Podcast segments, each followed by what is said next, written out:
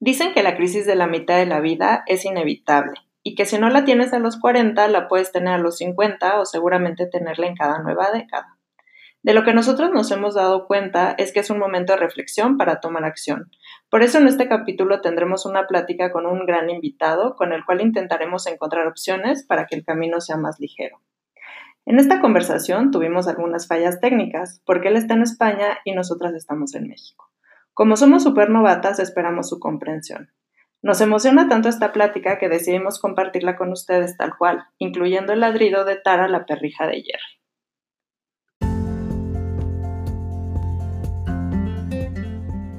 Soy Val. Soy Jerry. Somos amigas desde hace 15 años, pero los últimos dos nos hemos unido más porque descubrimos que compartimos la búsqueda por vivir en vez de sobrevivir después de los 40.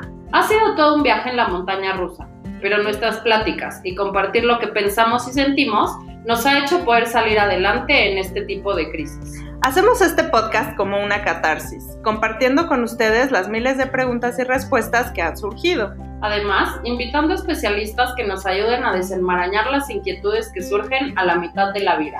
Bienvenidos a Descubriendo los 40.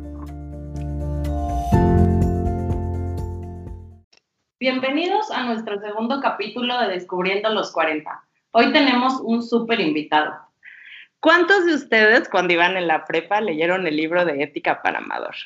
Yo les puedo contar que mi profesor de filosofía, que también fue mi profesor de ética, era el más ferviente admirador de nuestro invitado y entonces tomamos el libro de Ética para Amador como nuestro libro de texto. Mi copia está llena de notas y está subrayado por todos lados. Nuestro invitado de hoy es Fernando Sabater, uno de los intelectuales españoles de mayor prestigio nacional e internacional, autor de numerosos ensayos políticos, filosóficos y literarios, uno de los diez intelectuales más influyentes de Hispanoamérica. Ha escrito novela, ensayo, narraciones, obras de teatro y una fascinante serie para la televisión. Nació en San Sebastián. Es parte del movimiento por la paz y la no violencia. Milita en la iniciativa ciudadana Basta Ya, galardonado con un sinfín de premios tanto en España como en otros países de la Unión Europea, Asia, Estados Unidos y América Latina. Ha recibido la investidura doctor honoris causa de varias universidades europeas y de América Latina. Es doctor honoris causa por la UNAM. Entre su numerosa obra sobresalen Ética para Amador, Política para Amador, el valor de educar, el contenido de la felicidad, la escuela de Platón, las preguntas de la vida, el jardín de las dudas, la aventura de pensar, los invitados de la princesa. Su obra literaria ha sido traducida a más de 30 idiomas, incluyendo el chino mandarín. Bienvenido, Fernando Sabater. y se preguntarán por qué lo invitamos. Y además de admirarlo completamente, súper emocionadas de tenerlo como padrino, al inicio de este año yo tuve la gran suerte de viajar a Madrid y pude cenar con él. Y entonces me regaló el libro de un filósofo que se llama Kieran Cetilla, que se llama En la mitad de la vida y que es un libro que me ha hecho reflexionar muchísimo porque justamente nos estamos estrenando en la mitad de la vida, tanto Jerry como yo. Bienvenido, Fernando. Encantado de estar con vosotras. Todo esto comenzó porque eh, pues al final hemos pasado como una pequeña crisis, tanto Jerry como yo. Y no tan pequeña. Ajá, por el tema de llegar a la mitad de la vida y a todas las reflexiones que nos hemos hecho. Y entonces coincidió, bueno, que leí el libro y que eso me ayudó mucho a ver como con mucha perspectiva las cosas, ¿no? Eh, y entonces toca como varios puntos que nos gustaría hablar contigo y además pues que nos cuentes un poco tú, cómo lo viviste, ¿Qué, cómo fue tu experiencia, qué fue para ti llegar a la mitad de la vida. Bueno, yo entonces no sabía que iba a ser la mitad. eso, eso siempre es visto con optimismo, porque lo mismo se, puede uno, se puede uno morir con 41 años perfectamente. entonces, eso de la mitad es la cosa mirada con mucho optimismo, ¿no? Claro. Eso me, me acuerdo de eh, uno de mis maestros, eso sí, de, ese es un, maestro auténtico, no como, no como yo, eh, Bertrand Russell, cuando ah. cumplió 95 años, dio allí en Gales una recepción a sus amigos en su casa y les dijo, amigos, os agradezco mucho haberme acompañado en esta primera mitad de mi vida y espero que me acompañéis en la segunda.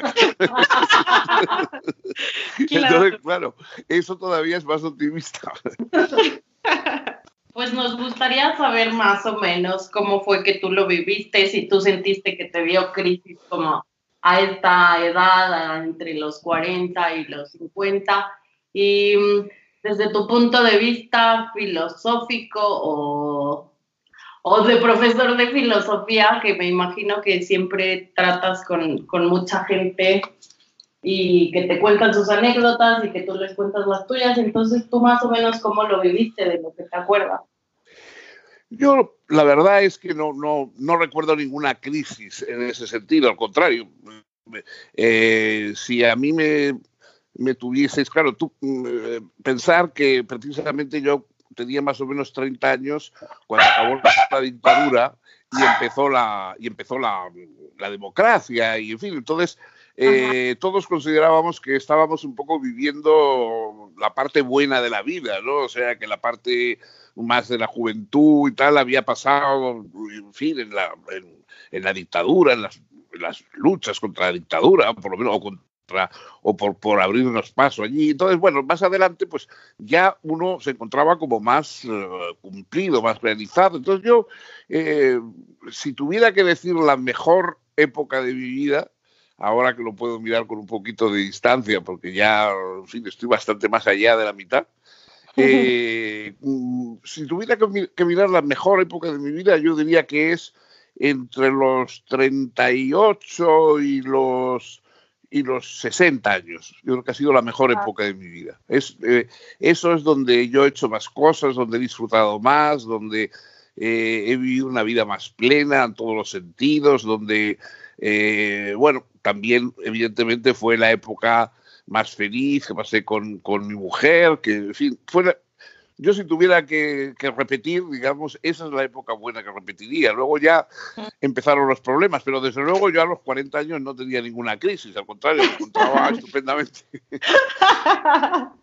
Pues nos encanta que nos digas eso porque la verdad nos haces ver las cosas desde otro punto, porque Val y yo estamos así de, ay, los 40 ya, este, la vida viene para abajo. Y como escucharte decir eso es ver que podemos ver todo un poco más positivo. Y yo creo que todas las personas que nos están escuchando, que se identifican con, pues con lo que nosotros decimos, te oyen y dicen, pues tiene razón, o sea, mucho es como ves las cosas que de hecho en el libro eso dice, que muchas de las cosas es que nosotros empezamos a, darnos cuenta de lo que no hicimos en la juventud y de las decisiones que tomamos que nos llevaron hacia un camino a otro y como reprocharte, ay, no hice esto, o no me quedé con tal persona, o no, cualquier cosa que uno se puede reprochar. Y escucharte, pues es como aire fresco para decir, no es cierto que a los 40 ya todo está mal y que todo va para abajo y que de ahí tu vida no puede Que va, ni mucho menos.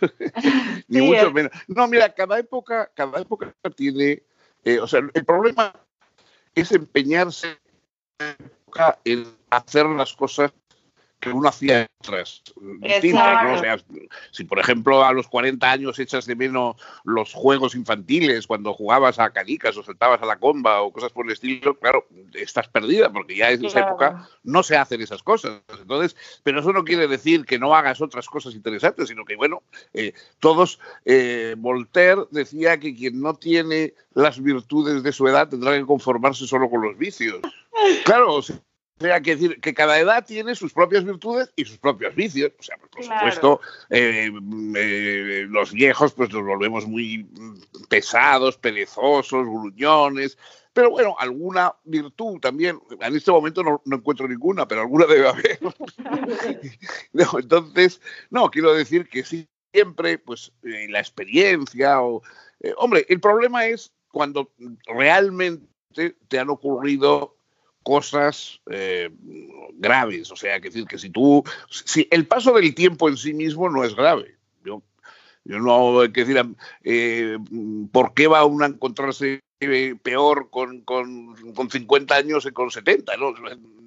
ni mejor ni peor, es que son edades distintas. Tú te puedes encontrar enfermo, te puedes encontrar mal, pero eso puede pasarte con 25 años o con 80. O sea, no, no, no es obligatorio la, la, buena salud o la mala, no es obligatoria, digamos, la relación con la edad. Evidentemente, es más propio que con la edad hayas perdido una serie de agilidades, digamos, que tenías antes, pero también, pues bueno, has, has perdido, digamos, el, deseo de hacer ciertas cosas que no puedes hacer ya, ¿no? Entonces, bueno, estás viendo el mundo con un poco más de realismo. Y, eh, el problema es cuando, claro, pues por, en, casos como el mío, uno ha tenido una compañía que ha sido decisiva, fundamental en la vida, que era lo importante de mi vida, y de pronto la pierdes.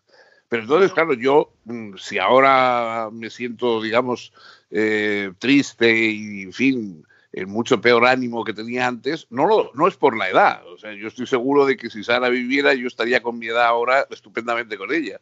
El problema es que, claro, no es la edad, sino que la he perdido. Entonces, eso sí es un drama. O sea, el drama no es el paso del tiempo, sino pérdidas objetivas que puedes tener. Y al contrario, puede haber personas que hayan encontrado verdaderamente su compañía, su amor, su, su apoyo, mm, pues a los 70 años en vez de encontrarlos a los 40.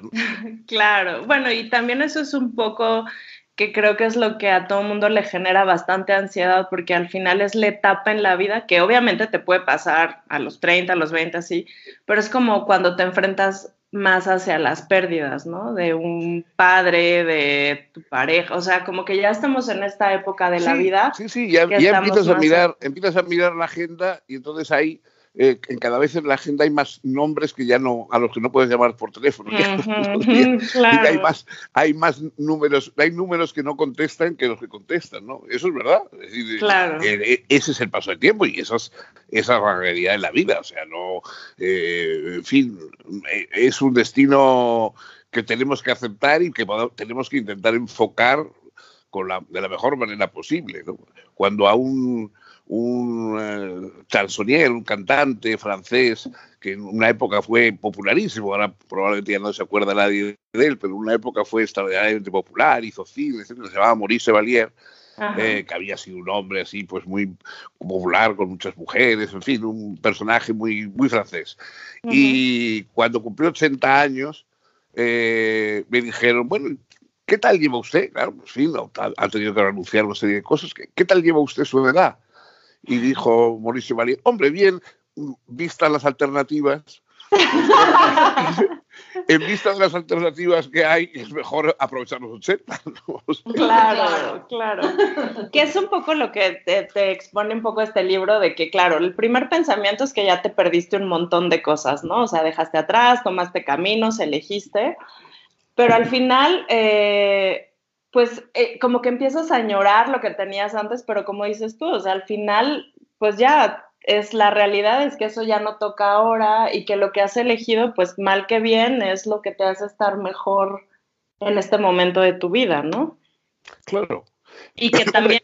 ah, No, no, sí, que, realmente eh, es uno mismo el que te has ido haciendo a ti mismo. Es decir, eh, elegir, elegir es renunciar Exacto, exacto. Elegir es renunciar. O sea, la vida es, es decir, nuestras, eh, mm, digamos, la libertad eh, se pierde cuando se emplea. Es como el dinero, ¿no? La libertad es como el dinero que, claro, mm, tú cuando lo tienes, si no lo utilizas para nada, pues ahí lo guardas, pero entonces no sirve para nada. Y si lo utilizas, pues entonces te lo gastas. Y con la libertad es lo mismo. O sea, la libertad solo funciona cuando la empleas, pero al emplearla siempre eliges una cosa y descartas otras, descartas muchas, de hecho, o sea que entonces siempre estamos hechos de unas cuantas elecciones y muchísimas eh, de muchísimos descartes de cosas que no hemos hecho y que no hemos elegido. Y, y bueno pues claro podemos pensar hombre qué hubiera sido si yo hubiera elegido esto y lo otro bueno pues pues sería otro motivo para estar ahora pensando y qué pena que no que no elegí lo que lo que elegí o sea siempre toda elección e, encierra una cierta frustración exacto eh, Y entonces, no puedes elegirlo todo. Exacto, ojalá pudiéramos. Yo que soy la mujer más indecisa del mundo, ojalá pudiera elegirlo todo en esta vida. Eh, y entonces, bueno, nosotros te queríamos contar como un poco, al final eh, la realidad mexicana pues es bien distinta a la de España, ¿no? Entonces nosotras al final nos... o sea, nos hemos salido un poco como de la norma de las cosas que nos marcan en nuestro país, en México, porque al final somos mujeres de 40 que por decisión en este momento de nuestras vidas no hemos querido tener hijos, yo estoy soltera, Jerry sí está casada, pero pues no han decidido no tener hijos. Y eso es un poco también como esta cosa que genera ansiedad a esta edad, como de que tienes que entrar como en un molde, ¿no? Ajá.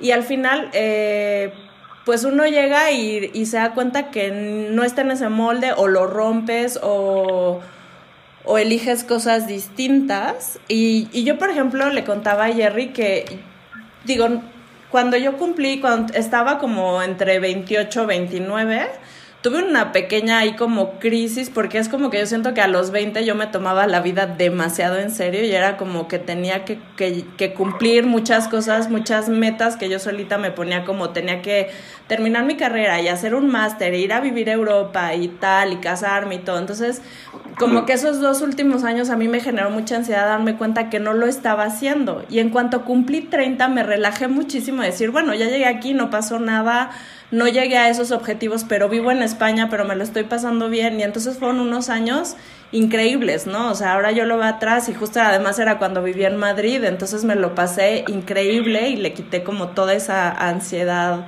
al momento, ¿no?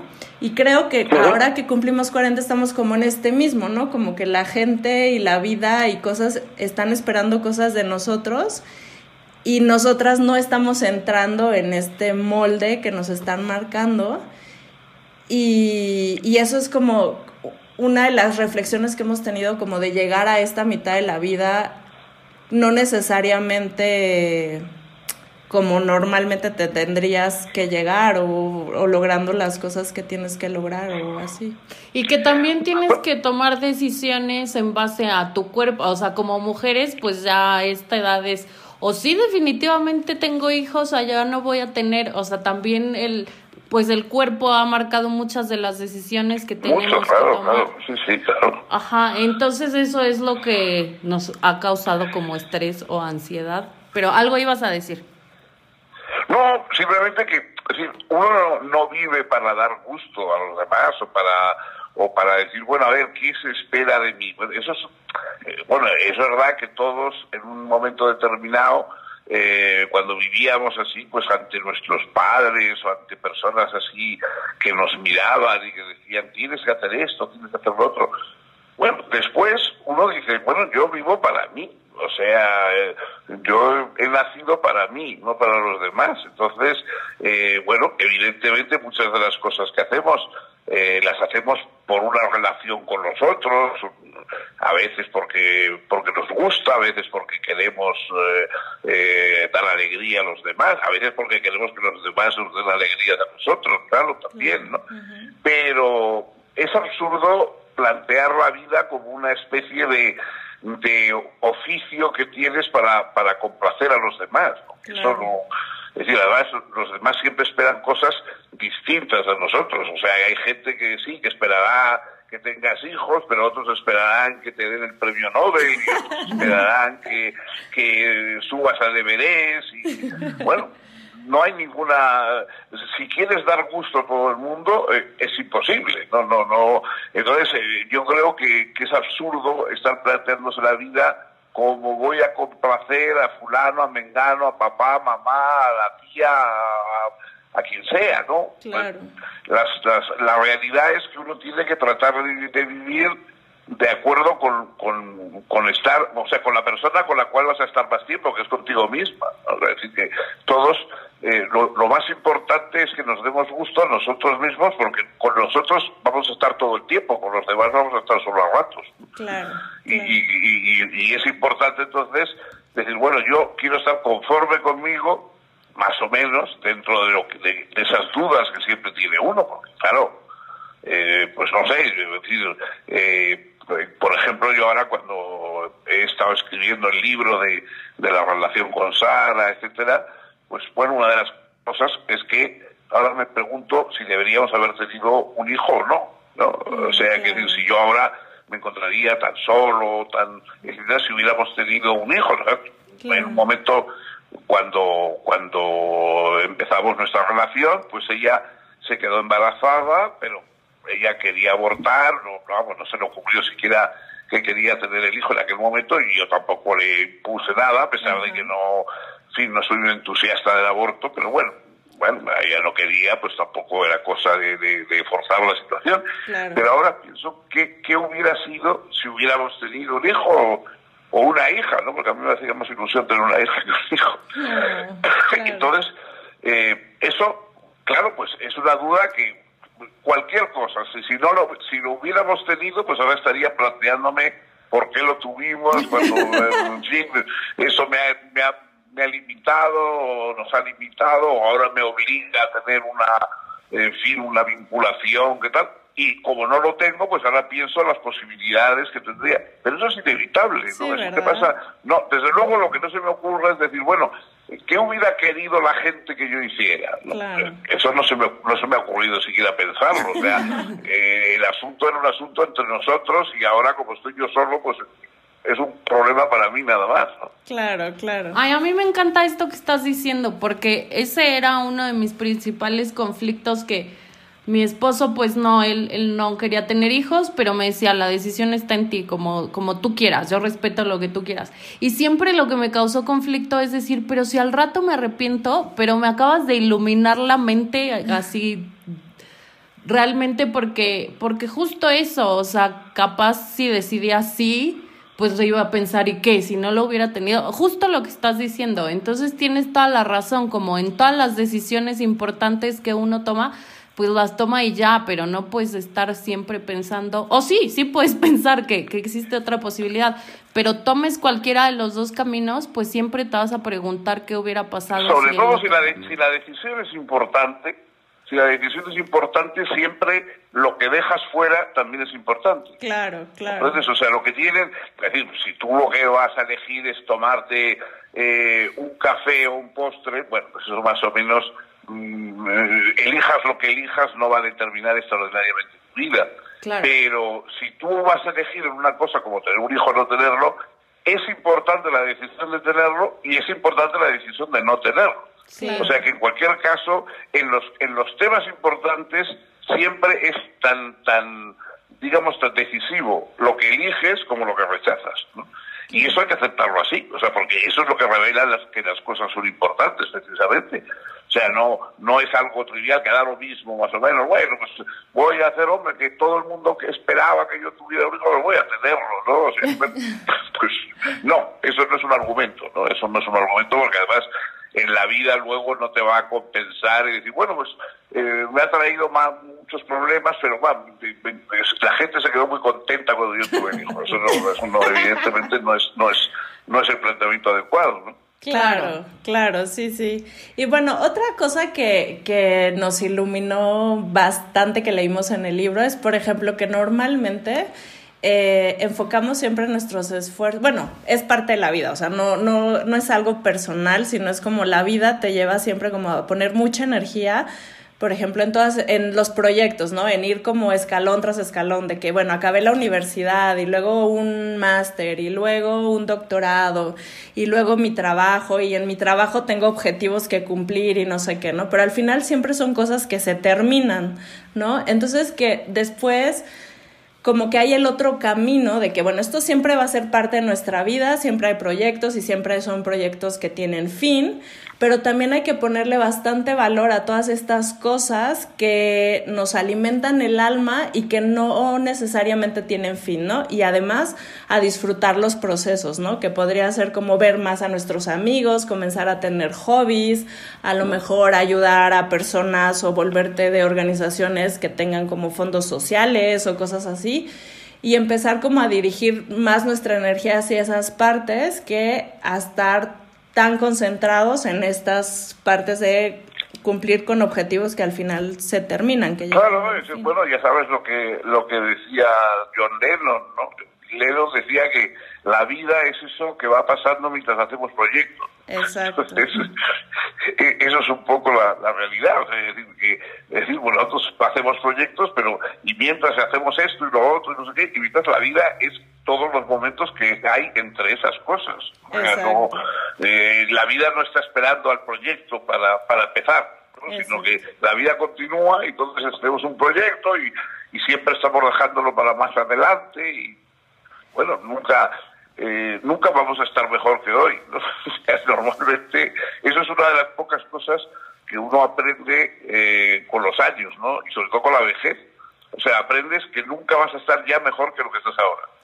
O sea, que, porque todavía cuando, cuando eres joven piensas, bueno, cuando tenga, si ahora tengo 20, cuando tenga 30 sí que voy a estar bien, pero cuando tienes 70 ya sabes que nunca vas a estar mejor. O sea, ya o sea, sí, o, estás bien ahora o ya no lo estarás nunca, ¿no? Y, y, entonces nunca se te ocurre dejar cosas para mañana porque mañana probablemente estarás peor que ahora. ¿no? Entonces, eh, en el fondo es algo que podríamos aplicarnos constantemente. Exacto, justamente. O sea, eh, creo que. No, es eso, ¿no?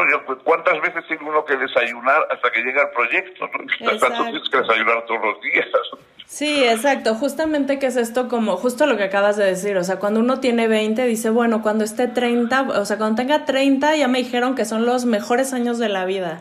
Y estás en los 30 y dices, bueno, no, cuando tenga 40 y tengo una casa y una familia y un no sé qué. Y entonces, claro, vas dejando de vivir, estar, porque estás como en este futuro que nunca terminas de alcanzar, ¿no? Pero claro, llegas a este punto en la vida donde ya te das cuenta que la realidad es que estás más cerca del fin que el del inicio y que si no comienzas a aprovechar lo que tienes en este momento, pues lo que dices tú, nunca vas a estar mejor que ahora, porque ahora sí ya no sabes, o sea, se escucha súper catastrófico, pero lo que hacemos al inicio, o sea, ¿cuántos años te quedan, no? De que es... No, pero sobre todo no es, no es tanto si, el problema, como siempre, no es, mm, eh, a ver, digamos, eh, cuántos años te quedan de vida, sino cuánta vida te quedan los años que tengas. Ay, justo eso. Que, ese es el asunto. O sea, no decir, bueno, pues, tengo todavía 20 años. Bueno, pues si los 20 años te los pasas pensando que tienes que hacer una cosa dentro de 30, pues los pierdes igual.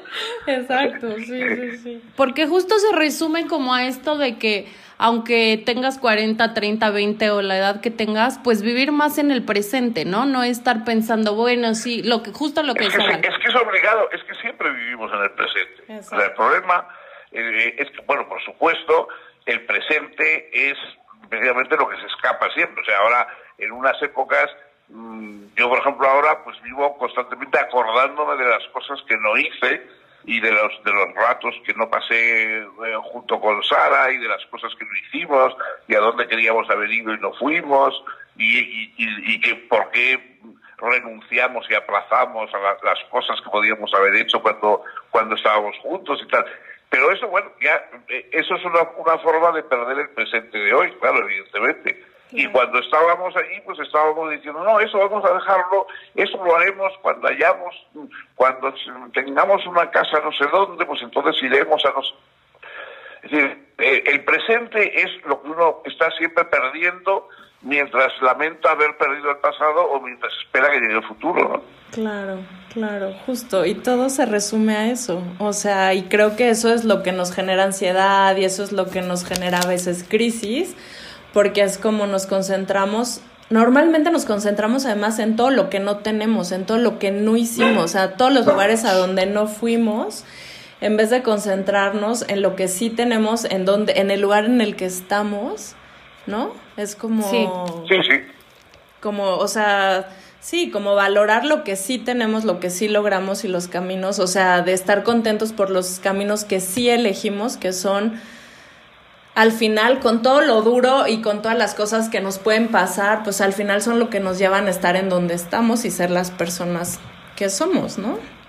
Sí, eso es el, el, viejo precepto latino del carpe diem, coge el día, coge el día que, estás, no el día de mañana, no el día de ayer, sino el día que estás. Ese es el único que puedes vivir, o sea, el único, el único día que de verdad estás viviendo es ese Entonces, si dejas de vivir este día pensando que ya vivirás mañana muy bien, o si dejas de vivir este día diciendo, hombre, ya es que perdí la ocasión, porque la verdad es que hace un año sí que podría, bueno, entonces te estás amargando la vida sin conseguir nada. Exacto. Exacto. Y bueno, en el libro también al final como conclusión eh, dice que básicamente es esto, ¿no? O sea, lo que te quita toda esta ansiedad es concentrarte en vivir en el presente, ¿no? Que obviamente Jerry y a mí siempre decimos que es muy fácil decirlo, pero luego se nos complica demasiado. Dificilísimo, Pensamos mucho en lo que no, no, hay que hacer ilusiones. sí, claro, o sea, nuestra mente está todo el tiempo dándole y dándole a de hecho, por eso es que estamos haciendo este podcast, porque nos cuesta tanto controlar nuestra mente que se va o hacia el pasado o hacia el futuro todo el tiempo, todo el tiempo. Entonces, pues en esta búsqueda es que decidimos hacer este podcast y platicar con gente como tú que nos deja muchas enseñanzas y muchas lecciones de vida para poderlo aplicar un poco. Sé que no va a ser fácil y que no es, ay, ya tenemos súper resuelto toda nuestra situación y ya todo es felicidad. Es más, hasta pensar que la vida va a ser toda felicidad, creo que es de las cosas más irreales que uno se puede imaginar. Pero lo que sí, lo que pretendemos es que sea un poco más suave el camino. Eso, sí, es que no, lo que no puedes es pensar la vida como si al final te fueran a dar una nota, ¿no? Bueno, ha visto usted un ocho y medio, ¿no? En la vida, o sea, usted ha conseguido un notable alto, no, no, no es decir, la, en la vida no hay al final una, unas notas, una valoración, o sea, no, no estás haciendo unas oposiciones, a ver si, si logro sacar la oposición y me da, no, la vida es algo que, que de alguna forma mm, o la disfrutas o la pierdes, pero, pero ya estás, nadie, no hay un testigo que te esté mirando y, y valorando que lo que hace, ay, qué bien lo hace, o qué mal lo estás haciendo, no, eso no, no existe, no hay ese testigo imparcial que nos mira. Y pues Fernán, la verdad, o sea, al final el libro concluye en que hay que hacer como que para lograr estar en el presente hay que meditar, que esa es como una gran herramienta para lograr estar en el presente, que hay que poner bastante energía en estas actividades que no tienen como un fin, que es como esto de ver a los amigos, comenzar a tener hobbies, como que estar más presente y vivir el, la cotidianidad, pues el día a día y hacerlo, pues disfrutando lo más que se pueda hacer esas cosas, porque al final, como decíamos, los, los proyectos con objetivos acaban. Y si cada vez que se acabe uno te vas a frustrar porque ya terminó, pues es lo mismo que estamos diciendo, que no vivir el presente o no disfrutar el momento. Entonces, según nosotras, la conclusión es esa, que, que hay que disfrutar todos los procesos, justo lo que decías de, de John Lennon. Y sobre todo buscar, buscar un tipo de riqueza que no sea esa especie de riqueza acumulativa que normalmente buscamos. O sea, eh, la mayoría de las cosas valiosas de, la vida no tienen precio, no, no, no, no, no están en el mercado, ¿no? Eh, por ejemplo, no sé qué, qué precio tiene el hecho de que cuando estés enfermo alguien te coja la mano eh, cuando estás con fiebre y te da y te, y te un apretoncito en la mano. O qué, qué, qué eh, precio tiene una caricia o un chiste contar en un momento determinado cuando estás con alguien y de pronto un chiste estupendo y lo cuentas y todo el mundo se ríe. Eh, bueno, eso ¿qué, ¿qué, precio tiene? ¿Cuánto vale eso en dinero? Pues el dinero no vale nada pero eso, eso es lo que todos sabemos que es lo que hace más valioso el, el, momento, ¿no? Entonces, eso, eso, esa riqueza, ese, los alquimistas hablaban del aurum non vulgi, ¿no? El, oro que no es vulgar, que no es el corriente, un oro que no es el corriente, que no es el que busca la gente. Pues ese aurum non vulgi, ese, ese oro que no es el, el, el, vulgar, sino que es el oro del, del, del, sentimiento, de la compañía, de, del entusiasmo por, pues, por, una, por, por una afición, por ese oro, mm, ese es el que hay que conservar, ¿no? El, otro, bueno, pues el otro se te va, se te va a ir sin saber cómo, ¿no? Claro. Claro. Y como valorar justo todos esos momentos y a la gente, creo que también eso, o sea, como tú dices, disfrutar mientras podamos estar con la gente que queramos, porque pues no sabemos cuánto tiempo va a ser eso, ni su camino, ni nuestro camino. Entonces, yo lo, lo que, como mi lección más grande de hoy contigo es eso, que hay que estar presente con la gente y en los momentos que son lo que realmente importan y no estar agobiado pensando en lo que va a ser. Claro, y valorar, o sea, no, no valorar así, digamos, desde, el punto de vista de las valoraciones eh, establecidas, estereotipadas, del sentido común, ¿no? Sino que cada uno tiene las nuestras. Yo me acuerdo de aquel, aquel jugador de fútbol extraordinario inglés, George Best, que fue uno de los mejores, como su propio nombre, su propio apellido indica, Best, eh, uno de los mejores jugadores de fútbol que ha habido nunca en, Inglaterra y dicen que en Europa, ¿no?